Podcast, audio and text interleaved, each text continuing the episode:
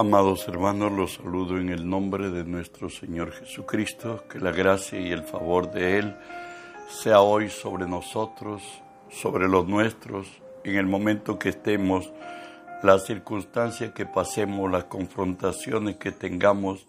Recuerde que si Dios es por nosotros, nada ni nadie podrá contra nosotros.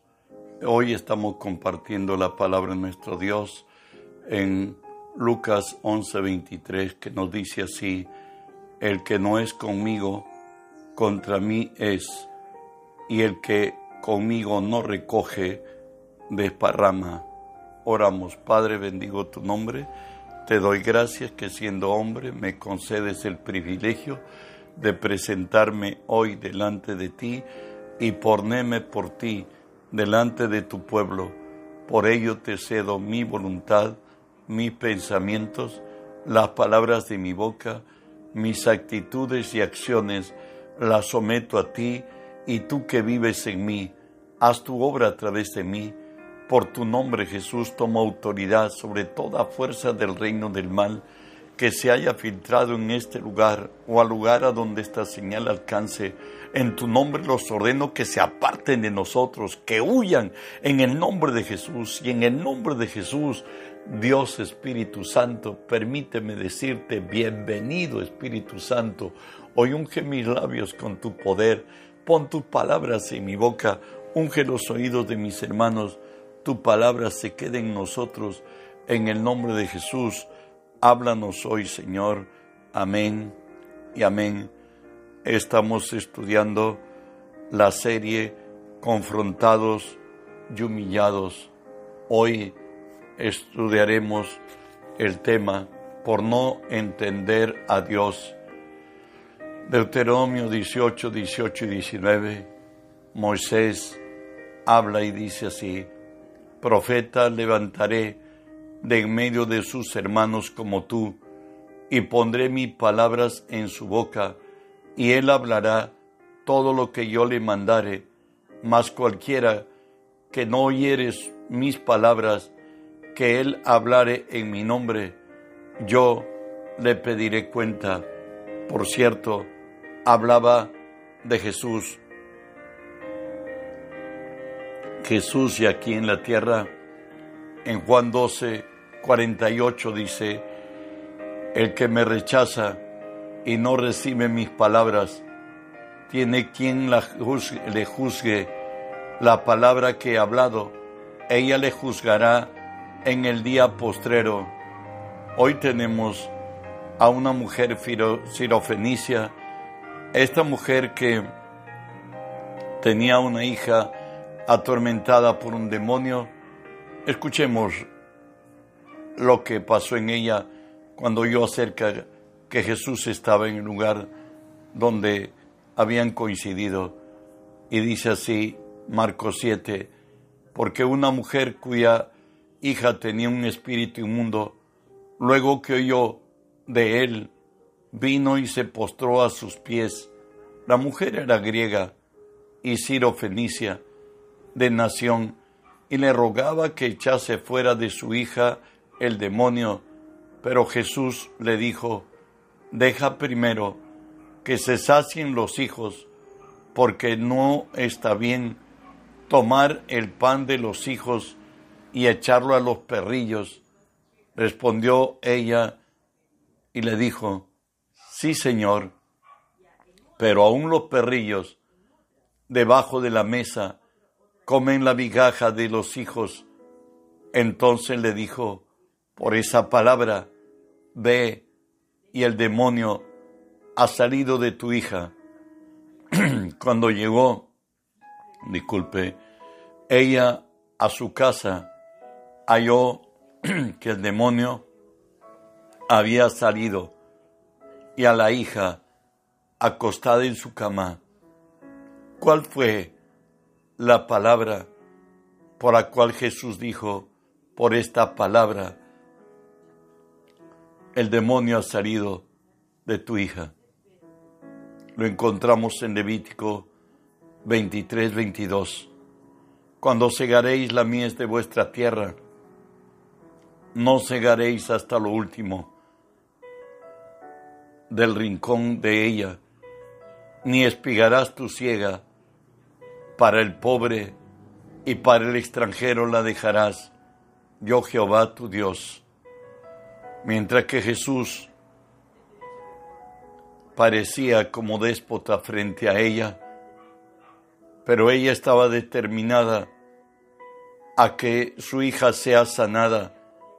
Jesús quería mostrarle a Israel que hay pueblos necesitados de Él y de su palabra, aunque aparentemente desechados, pero estaban ávidos de escuchar su palabra.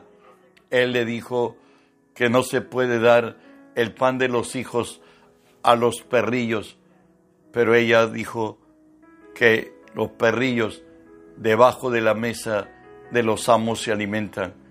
Entonces Jesús dijo, por esta palabra ve, tu hijo es sanado. Bueno, pues Dios está dispuesto a extender su gracia. Avanzamos. Dijo, Jesús dijo, erráis ignorando la escritura y el poder de Dios. Eso lo encontramos en Mateo 22, 29. Muchas veces, por ignorancia, erramos el camino del Señor.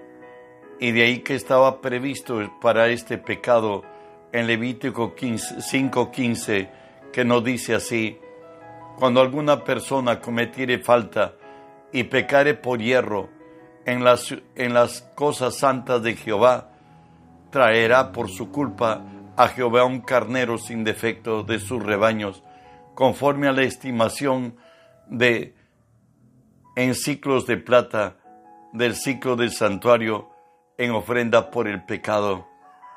Hoy tenemos lo que nos dice la escritura que sucedió cuando los asirios tomaron a Samaria y llevaron la gente de Samaria a su pueblo, pero ellos pusieron a los de Asiria en la tierra de Samaria. Escuchemos.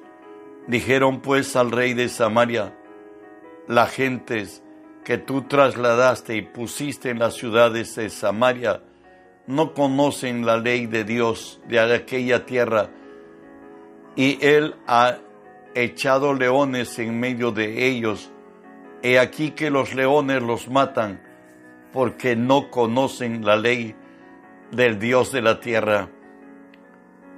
Satanás va a destruirte si no conoces la palabra. De ahí que nos dice la palabra Oseas 4:6, mi pueblo fue destruido porque le faltó conocimiento. Por cuanto desechaste el conocimiento, yo te echaré del sacerdocio, porque olvidaste la ley de tu Dios, también yo me olvidaré de tus hijos. Isaías 5:13 el Señor vuelve a recalcar de la necesidad del conocimiento que debemos tener acerca de Él, por cierto, de su palabra. Por tanto, mi pueblo fue llevado cautivo porque no tuvo conocimiento, y su gloria pereció de hambre, y su multitud se secó de sed. Miqueas nuevamente, Miqueas 4 nos dice, mas ellos no conocieron los pensamientos de Jehová, ni entendieron su consejo, por los cual los juntó como gavillas en la era. Levántate y trilla, hija de Sión, porque haré tu cuerno como de hierro y tus uñas de bronce, y desmenuzarás a, los, a muchos pueblos, y consagrarás a Jehová su botín y sus riquezas al Señor de toda la tierra. Sabes, el conocimiento hace diferencia entre fuertes y débiles, entre países desarrollados y a los que nos consuelan diciendo en vías de desarrollo. En lo que desconocemos, Satanás nos robará. Por eso es menester no solamente saber la palabra, sino vivir la palabra, permanecer en ella y conoceremos la verdad y la verdad nos hará libres. El Señor nos dice en cuanto a la palabra, Hijo mío, está atento a mis palabras. ¿Qué nos quiere decir el hoy así? Hebreos 4.2 nos dice, porque también a nosotros se nos ha anunciado la buena nueva como a ellos, pero no les aprovechó al el oír la palabra, porque no oyeron acompañada de fe en la que la oyeron. Debemos acompañar de fe lo que eh, oímos de Dios. De ahí que nos dice, según de Corintios 4, pero teniendo el mismo espíritu de fe, conforme a lo que está escrito, creí, por lo cual hablé. Nosotros también creemos, por los cuales también hablamos. Es más, Jesús fue muy enfático en el interés y la actitud que debemos tener al oír la palabra. Mateo 5:10 dijo, y llamando así a la multitud les dijo, oíd y entended. No solamente hay que oír, hay que entender. Ahí está la diferencia, como nos dice la palabra del sembrador, la parábola del sembrador en Mateo 13, 19.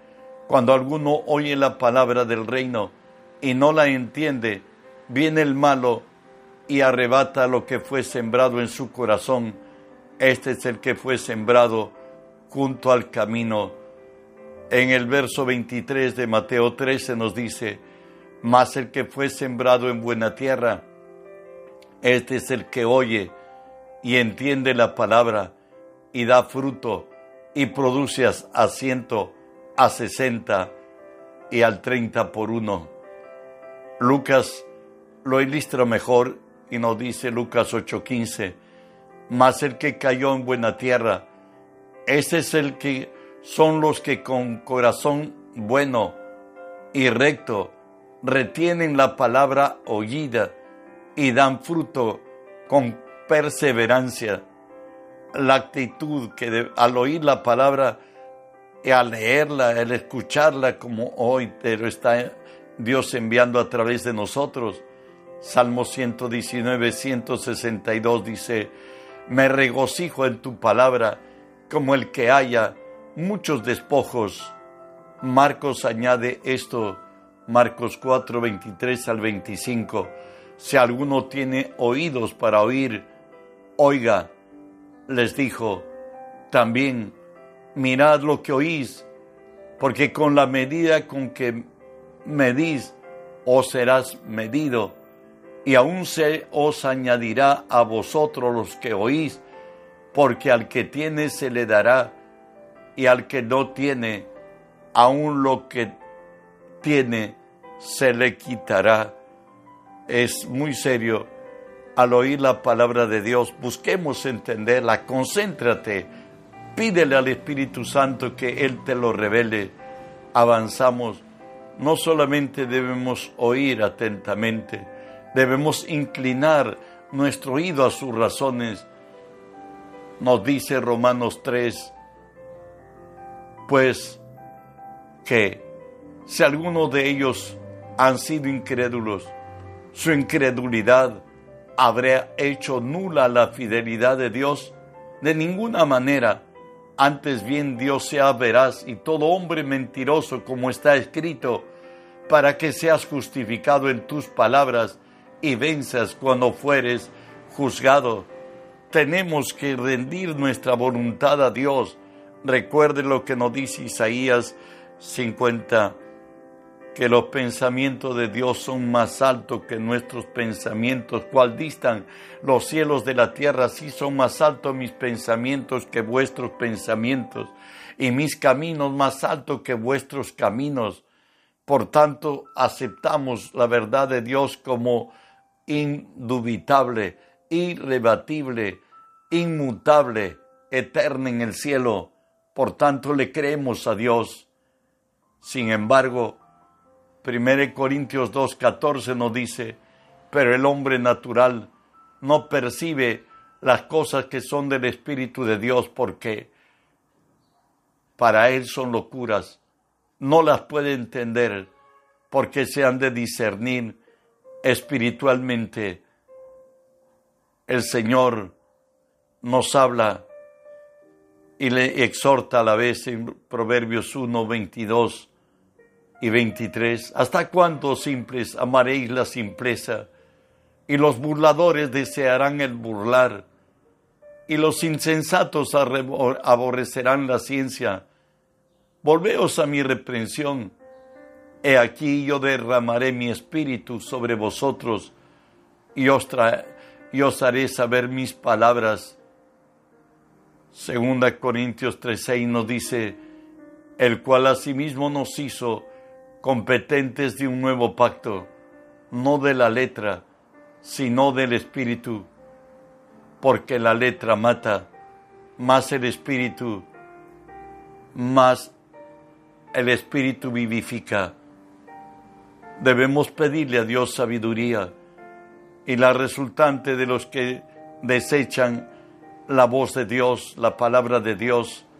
Proverbios 1, 29 en adelante nos dice, por cuanto aborrecieron la sabiduría y no escogieron el temor de Jehová, ni quisieron mi consejo y menospreciaron toda reprensión mía, comerán del fruto de su camino y serán hastiados de sus propios consejos, porque el desvarío de los ignorantes los matará y la prosperidad de los necios los echará a perder, mas el que me oyere habitará confiadamente y vivirá tranquilo, sin temor.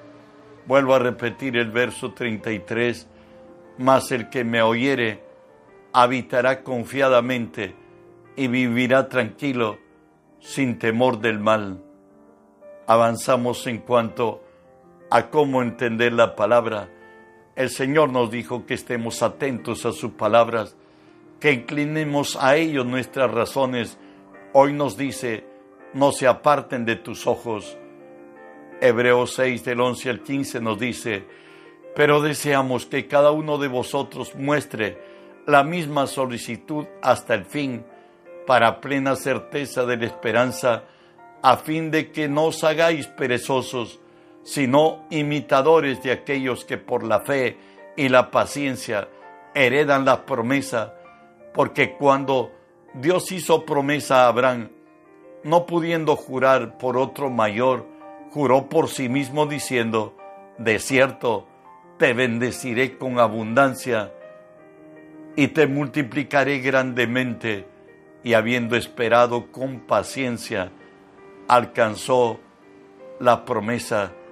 Dios nos pide a nosotros ser persistentes, como también leemos en Josué 14, 11 al 14, uno de los espías que Moisés envió juntamente con los once, entre ellos Josué, y él de los dos que llegaron a tierra prometida, él, él dice aquí, lo siguiente, hoy Josué, alzado como sustituto de Moisés y aquel encargado por Dios de llegar, llevar a Israel a la tierra prometida, le dice hoy así, todavía estoy tan fuerte como el día en que Moisés me envió. ¿Cuál era mi fuerza entonces? Tal es ahora mi fuerza para la guerra y para salir y para entrar. Dame pues ahora este monte del cual Jehová, del cual habló Jehová en aquel día, porque tú oíste en aquel día que los anaseos están ahí y que hay ciudades grandes y fortificadas. Quizá Jehová estará conmigo y los echaré, como Jehová ha dicho. Josué entonces le bendijo y dio a Caleb, hijo de Jefone, a Hebrón por heredad por tanto, Hebrón vino a ser heredad de Caleb, hijo de Jefones Eneseo, hasta hoy, por cuanto había seguido cumplidamente a Jehová, el Dios de Israel. Y finalmente nos dice, guárdala en medio de tu corazón. ¿Qué quiere decir esto? Que tengamos paciencia. Eso nos dice Hebreos 10:36 al 39. Porque eso es necesaria la paciencia, para que habiendo hecho la voluntad de Dios obtengáis la promesa, porque aún un poquito el que ha de venir vendrá, no tardará, mas el justo por la fe vivirá, y si retrocediere, no agradará a mi alma. Pero nosotros no somos los que retroceden para perdición, sino los que tienen fe para preservación del alma. El Señor espera hombres y mujeres rendidos a Él, que le creemos siempre, bajo cualquier circunstancia.